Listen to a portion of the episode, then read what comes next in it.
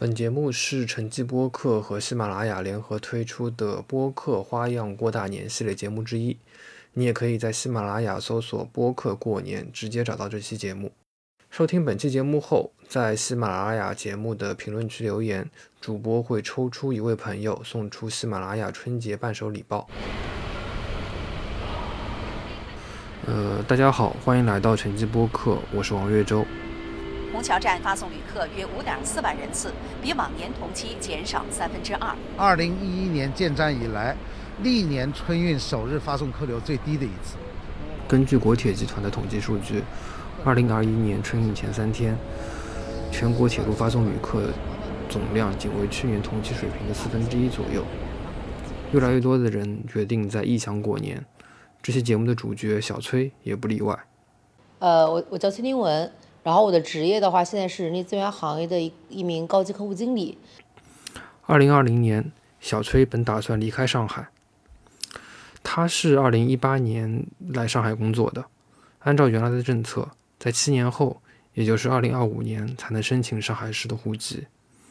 为了长远的打算，他正在纠结未来该去杭州还是青岛发展。到了十一月底，他突然收到消息，根据留学生上海落户新政。他即将可以落户成功。这个牛年春节对于小崔来说又多了一层含义，不仅是因为疫情风险就地过年，这也将是他作为新上海人在上海的第一个春节。刚毕业那段时间，会觉得我可能终终究是会回到山东的，就是包括我在上学的时候，其实他们有聊，就快毕业的时候会聊各个城市的落户政策嘛，对于留学生的那个时候，其实我稍稍有一点。不屑一顾了，我觉得我最后还是可能会回山东，不管是回青岛还是回烟台，可能不太没有太考虑这个东西。所以其实我刚来上海的时候也是看工作机会吧，那个时候计划可能工作三年，然后就回到回到山东这边。但是可能是在上海待了一段时间，然后包括可能有时候放假会回家，会觉得好像没办法融入老家的那个氛围了。对，包括其实认识的人也都在这个城市了，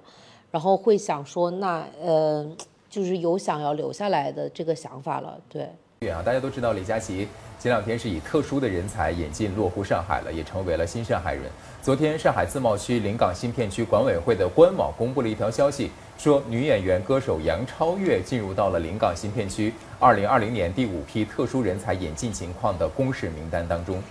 伴随着李佳琦、杨超越们落户上海，国内一二线城市间的抢人大战也日趋白热化。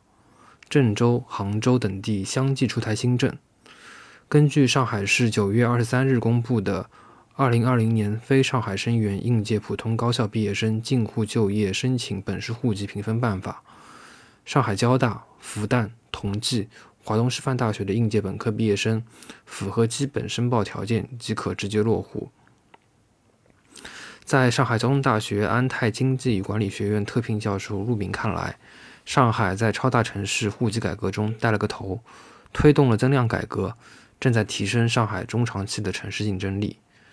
去年八月二十四日，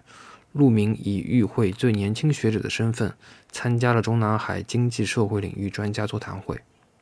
让小崔顺利落户的是十一月十三日公布的留学回国人员申办上海常住户口实施细则，其中最大的变化是，符合条件的海归博士可直接落户上海。另外，海归回国后首份工作地也不再限制是上海，所以现在回过头去看2020年，小崔还是觉得比较神奇和魔幻的。年初就是疫情嘛，就大家都安安稳稳的、平平安安的，没有想可能从五六月份开始，其实一直到十月份左右，一直是这个纠结的阶段。就是我可能会想，比如想去杭州啊，想去青岛啊，然后就是一直在嗯对比各种城市的各种政策嘛。然后当时就觉得说，我可能会离开上海，所以你说落户上海，可能不是我原来长期的一个目标。对我只是想计划我的下一步。然后正好到年底，这个政策出来了，哎，好像好像原来就是因为这个这个东西卡着我一样啊，就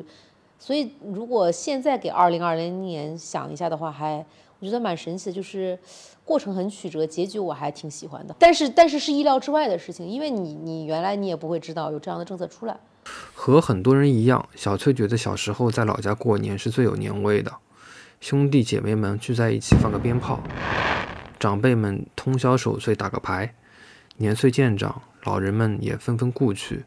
住的地方也越来越靠近市区，过年逐渐变成了一个个小家庭的节目。但看春晚吃饺子的习惯还在。今年春节也并不是小崔第一次在外过年，几年前在邻国留学的时候，那是他第一次远离家人的春节。现在想起来，那时候还或多或少觉得有些过意不去。只是可能原来心里会有坎儿，就是最早的时候一定要回，就觉得过年就应应该是要在家的。你本来每年回去的次数也比较少嘛，但是也没有办法，我觉得还是会有风险吧。就是还是原地不动，我觉得能能安心一点。我也担心我这边中风险区，我也不知道我天天接触了什么人，万一呢不别带到别带回家里，我会我会我也会担心这个东西。今年在上海，他打算和公司里同样没法回家的小伙伴们一起抱团守岁。我们今年应该有很多同事都不回去，外地的小伙伴，然后应该会组织一下，起码跨就是那个春节那个大守岁这一天晚上，应该会在一起聚一下吧。对，其实也就七天假期，也没有很长，就相当于是一个跟国庆差不多长的假期。对，其实心态好了就还好。我最近是在收拾收拾家，就是可能布置一下，就换换新，起码要在这边过年。我现在想去还没有去的地方，可能是韩国街，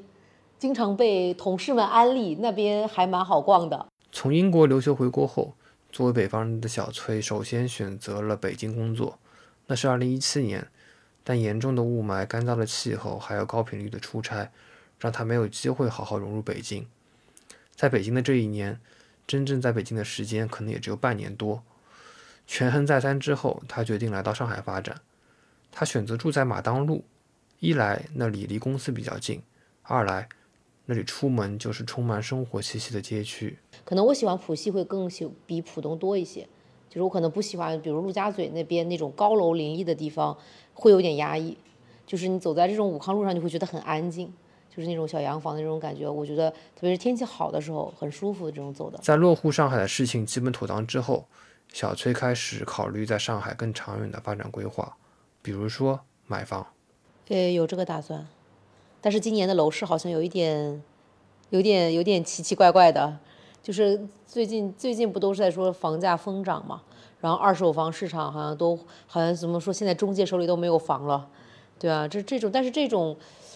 好像是受各种政策吧，比如学区房的政策，然后再一个可能落户放开了也会受这个影响吧，嗯，会有这个计划吧，但是我是觉得先冷静一下，看看肯定会有管控政策出来的，然后再再再再再计划下一步，谨慎一点，毕竟毕竟不是个小决定。去年十二月二十一日，有一位毕业落户上海的博士致信上海市房屋管理局，在信的最后，他写了一个感叹句：“城市要发展，引入人口、留住人口是关键啊。”